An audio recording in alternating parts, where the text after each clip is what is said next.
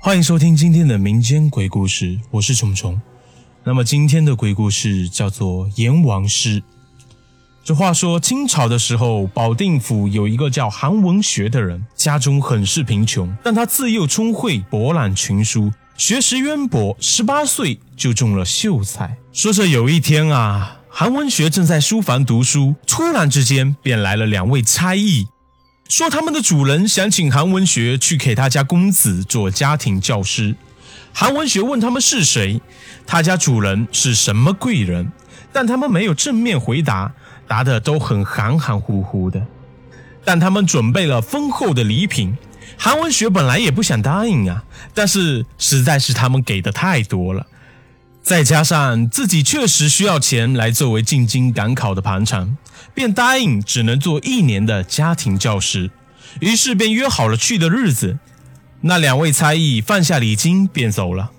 到了约定的日子，果然有车来接。行进的道路漫长而曲折，是以前从未路过的地方。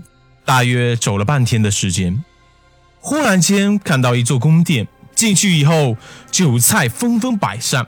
劝自己享用，并没有家中主人来陪。撤席后，公子出来拜见。只见这家的公子十四五岁，温文尔雅，长得一表人才。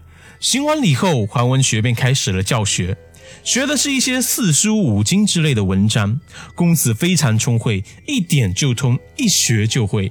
公子每天晚上才来学两个时辰就走。韩文学因为不知道主人的家事，心里很是疑惑。韩文学就这样待了半年时间，从来没有见过这家的主人，只有两位仆人为他服务，提供一日三餐和生活服务。他曾私下打听过这家主人的情况，但是仆人们都不说。问主人们干什么，只是推说很忙。又过了一年，这天晚上公子没来，韩文学趁仆人睡着了，便自己起身到外面逛逛。到了一座府衙面前，见里面灯还亮着，隐约听见里面传来拷打的声音。韩文学便从窗户偷偷往里看，见有位君王模样的人坐在大殿之上，台阶下是刀山火海，都是阴间的景象，大吃一惊。正要退回去，里面的君王已经发现了他，便停下审判，让差役把他请了进去。韩文学战战兢兢。进去后，君王模样的人对他说：“吓到先生了，实不相瞒啊，这里是丰都，我是人间传说的阎王。之所以不与你见面，是因为阳世与阴间各不相同。现在既然你已经知道了，看来缘分已经尽了。于是便赠予他报酬，让他回去。阎王接着对他说：‘先生乃是文曲星下凡。’”穷困潦倒都是暂时的，将来必定能出人头地。之后便派了一位差役骑马送他。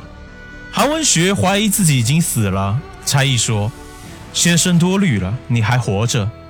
你这一年来吃的用的都是从阳世间购置的，不是阴间的东西。”之后韩文学回到家中，村里人都大吃一惊，因为他已经失踪一年了，人们都以为他已经死了。